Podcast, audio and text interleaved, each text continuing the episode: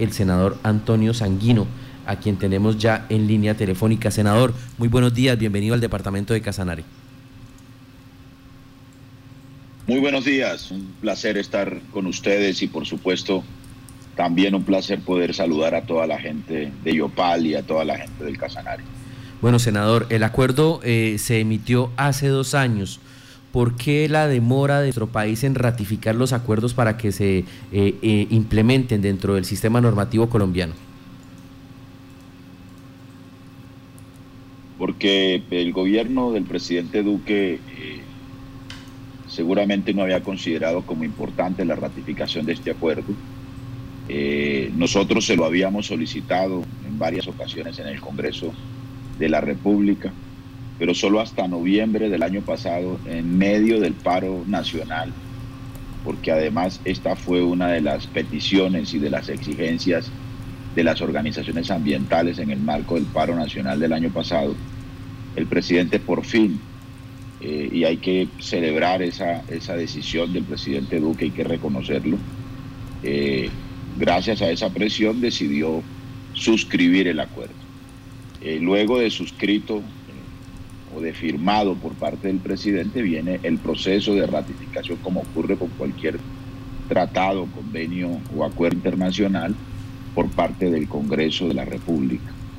El gobierno del presidente Iván Duque, eh, que tiene la iniciativa parlamentaria en estos casos, presentó eh, a consideración para la ratificación eh, del Congreso de la República esta, este acuerdo eh, y eh, a mí me ha correspondido con otros colegas ser ponente de esta iniciativa.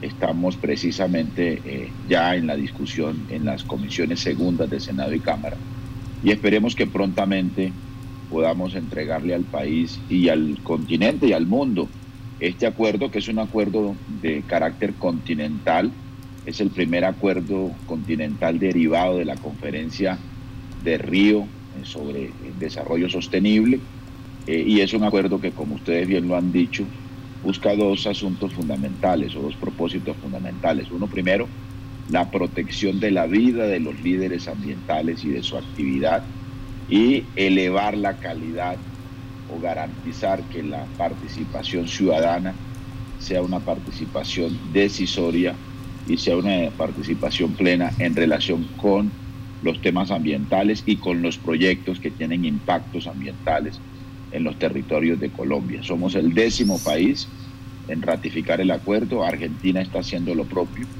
Con estos dos países, con 11 países que lo hayan ratificado, el eh, convenio o el, el, acuerdo de Escazú eh, entra en vigor, entra en aplicación y eso implicaría unas obligaciones del Estado colombiano en estas materias eh, contempladas en el acuerdo. Senador, mm, esta última parte, bueno, eh, salvo o proteger la vida de los líderes ambiental, ambientales, pero esta última parte de asegurar que eh, las iniciativas, las decisiones de los líderes, pues se tengan en cuenta cómo sería, en qué condiciones, cómo se da esa garantía. bueno, pues eso es precisamente lo que nos corresponde ahora exigir después de aprobado el acuerdo. Eh, porque, por ejemplo, eh, una de las discusiones que hemos tenido ahora en estos tiempos de cuarentena es que la Agencia Nacional de Licencias Ambientales pretendía eh, hacer como cumplido el requisito de participación ciudadana para, por ejemplo, los proyectos de fracking o la fumigación o el uso del glifosato, el hecho de que se hubiesen realizado eh, audiencias virtuales eh, en varias regiones del país. La propia Procuraduría le dijo a la Agencia Nacional de Licencias Ambientales que esas audiencias virtuales no podrían entenderse como un mecanismo, eh, digamos, legítimo de participación ciudadana porque sencillamente ya sabemos que en la Colombia profunda, en los municipios, en las regiones de Colombia, los problemas de conectividad, son eh, absolutamente evidentes. La exclusión digital de poblaciones enteras eh, eh, está suficientemente reconocida y documentada y por lo tanto las comunidades, sobre todo las comunidades campesinas, tienen dificultades y de pequeños municipios también para acceder, para conectarse a plataformas como estas, como las que estamos usando acá en esta entrevista o para participar en estas audiencias virtuales. Aquí se requiere participación presencial, decisoria de las comunidades para eh, validar eh, o no eh, este tipo de proyectos, proyectos mineros, proyectos de explotación de hidrocarburos, proyectos en las que se, en las que se o en las que se generen impactos por parte de o sobre las comunidades y los territorios. Así que este acuerdo obligaría al Estado colombiano a garantizar la participación ciudadana así como también las consultas previas de las comunidades indígenas que ya están regladas en la ley colombiana eh, para eh, validar o no proyectos viales, proyectos de hidrocarburos, proyectos mineros, proyectos o, decisiones como por ejemplo el uso del glifosato en la erradicación eh, de los cultivos de uso ilícito. Senador, en el caso de los procesos que se están adelantando en este momento, eh, también entrarían a ser parte del acuerdo de Escazú en el momento en que sea ratificado por Colombia. Me refiero a que hay algunos procesos que se están adelantando y que siguen con esa reserva de información. En el momento en que sea eh, aprobado el acuerdo por, por nuestro país, tendrán que liberar la información, tendrán que dar participación a la ciudadanía para que entren a hacer esta vigilancia, esta veeduría de todos los asuntos ambientales. Claro que sí, y aquí hay un elemento muy importante. Primero, que, digamos, eh, una vez se ratifique el acuerdo, pues hay, una, hay un compromiso del Estado colombiano con la comunidad internacional eh, y los mecanismos de vigilancia internacional se activan para garantizar que el Estado colombiano cumpla con esos compromisos previstos en el acuerdo.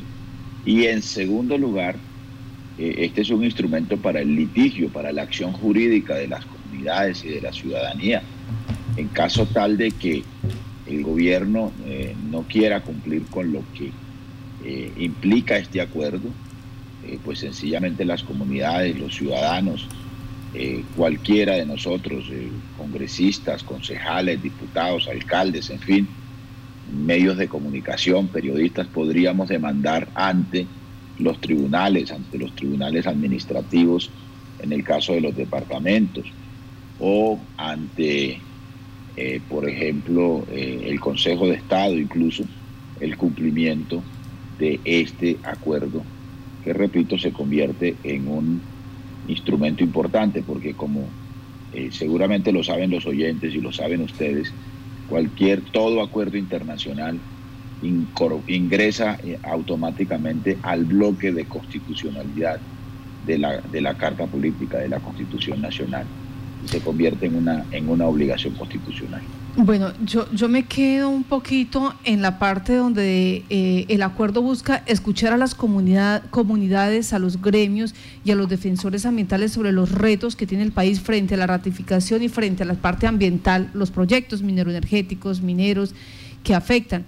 Me quedo ahí porque aunque exista el acuerdo, paralelo siempre se va a decir que se necesita eh, recursos, eh, que se busca el desarrollo, la generación de empleo, la parte de progreso y, eh, se van a, a equiparar todos estos derechos también.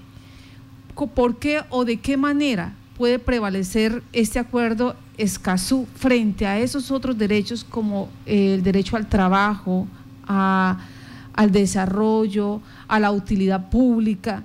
¿Cómo, ¿Cómo, garantizarlo? Porque hasta el momento pues ha sido bastante reñido. Primero, eh, el desarrollo no se puede entender eh, y aún eh, con mayor razón en tiempos de cambio climático. No se puede entender sin eh, una perspectiva verde, sin una perspectiva ambiental. Por eso se habla del desarrollo sostenible. El desarrollo no puede ser de interés público si se hace arrasando con el patrimonio ambiental y con los ecosistemas. Así que, digamos, eh, lo que hay que ganar en la sociedad colombiana y en el mundo, sobre todo en estos tiempos, de pandemias, de cambio climático, es una perspectiva de desarrollo sostenible. Eso es lo que debe ser el interés eh, de la sociedad, del interés público. Sí. El interés público no puede ser arrasar con la vida, ¿no? sobre pretexto de lograr mejorar indicadores macroeconómicos, etcétera, porque finalmente esos indicadores macroeconómicos se desploman ante eh, realidades como las que estamos viviendo. Esta pandemia es el resultado también de la manera como nosotros nos hemos relacionado con la naturaleza. Y hay expertos, hoy es, o está suficientemente documentado el hecho de que eh, hoy se mueren más seres humanos por cuenta del cambio climático que por cuenta de la pandemia del coronavirus. Ahora, segundo, este acuerdo establece eh, una, una, una obligación en materia de democracia ambiental por eso se facilita la participación de la ciudadanía, de los expertos, de los académicos, para que efectivamente en una deliberación democrática se pueda garantizar que esta perspectiva de desarrollo sostenible sea la que se imponga sobre otro tipo de consideraciones. Así que, eh, repito, este es un instrumento, eh, digamos, adicional a, las, a los que ya tenemos y por supuesto esto no sustituye sino que por el contrario, abre espacios para que la ciudadanía se exprese y participe de manera decisoria sobre este tipo de asuntos. Bueno, en la actualidad hay litigios de comunidades indígenas, ambientalistas y comunidades campesinas eh, ya eh, en los estrados judiciales algunos, otros en las situaciones administrativas este acuerdo es retroactivo en el momento en que salga, ellos pueden decir, vea, nos podemos agarrar de aquí, aunque el hecho pasó hace dos, cuatro, seis años, el acuerdo Ascusú nos, nos, eh, blinda, nos cobija y debemos darle prioridad. Seguramente eh, el acuerdo una vez se ratifique eh, puede ser un instrumento, ya lo es, incluso. Muchos abogados y muchas comunidades, muchas organizaciones de juristas, muchas organizaciones ambientales, eh, acuden no solo a este acuerdo, sino incluso a la conferencia de Río eh, y a todos los acuerdos internacionales, al acuerdo de París, en fin, a muchos instrumentos internacionales, a acuerdos globales y a lo que se ha venido avanzando en la humanidad, en el planeta, en materia de reconocer eh, estos asuntos ambientales. Pongo un ejemplo, eh, los litigios jurídicos que existen sobre el tema de, del fracking, por ejemplo, que ha hecho que el Consejo de Estado suspenda los proyectos piloto de fracking, se apoyan en, un principio universal, reconocido universalmente, que es el principio de precaución. Es decir, que si hay eh, indicios científicos de que una actividad humana genera efectos sobre la salud o sobre el ambiente, se puede aplicar ese principio de precaución para prevenir eh, los efectos que podrían generar en la salud humana ese tipo de actividad. Lo mismo ocurre con el glifosato. Eh, a pesar de que Colombia no tenga un acuerdo internacional que prohíba el, glifosato, en todo caso, las demandas que ha perdido Bayer y Monsanto eh, por efectos de la demostración de los efectos cancerígenos del glifosato son también elementos que se usan en el litigio en relación con estos temas. Y este acuerdo, el acuerdo de Escazú, seguramente ya está siendo usado en muchos de esos litigios. Respecto al acuerdo de Escazú, para la gente que no conoce todavía los acuerdos, que quiere conocer más, que eh, quiere estar al, pendiente de la implementación y acompañar todo este proceso. Ustedes han eh, diseñado una audiencia pública virtual que se realizará hoy en la tarde. ¿Cómo está programada? ¿Cómo está organizada? ¿Cómo se va a desarrollar? A partir de las 2 de la tarde, los oyentes, los ciudadanos que quieran conectarse pueden hacerlo a través de la cuenta de YouTube de la Comisión Segunda del Senado de la República. Lo pueden hacer también a través de nuestras redes sociales, de nuestra, de nuestra fanpage en Facebook, eh, eh, o quienes quieren incluso intervenir en la audiencia pueden inscribirse previamente a través de, nuestra, de nuestro sitio web antoniosanguino.co y, eh, y participar. a partir de las 2 de la tarde, repito, estaremos reunidos en la Comisión Segunda, en esta audiencia pública. Tendremos tres paneles eh, allí concurriremos expertos, eh, académicos, organizaciones sociales y ambientales, parlamentarios, congresistas, fuerzas políticas, en fin, eh, para eh, conocer en detalle los alcances del acuerdo y por supuesto para recoger eh, las opiniones de los expertos. Esta audiencia nos va a permitir, por supuesto, retroalimentar y llenar de más argumentos las ponencias que debemos radicar para el trámite del acuerdo en el Congreso de la República.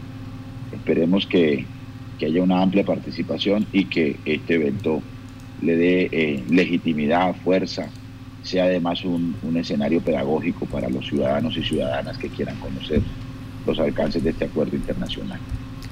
Pues senador, muchísimas gracias por su tiempo, por la diferencia con el departamento de Casanare. En nuestro departamento, pues hay una amplia presencia de la industria petrolera, de la extracción de hidrocarburos y muy seguramente muchos casanareños estarán eh, pendientes de esta audiencia pública hoy eh, a partir de las 2 de la tarde a través de eh, las redes sociales, a través de YouTube, también a través del Facebook Live del senador Antonio Sanguino porque son incontables los inconvenientes que se han presentado justamente por esa, por esa reserva que existe en la información. Escazú está haciendo público toda la información y está permitiendo que se pueda acceder eh, no solamente a la información, sino también a una administración de justicia que garantice la protección de los derechos del medio ambiente. Senador, muchísimas gracias.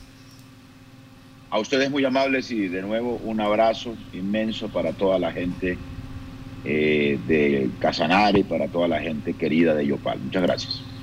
Audiencia pública en el Congreso de la República hoy para la ratificación del acuerdo de Escazú.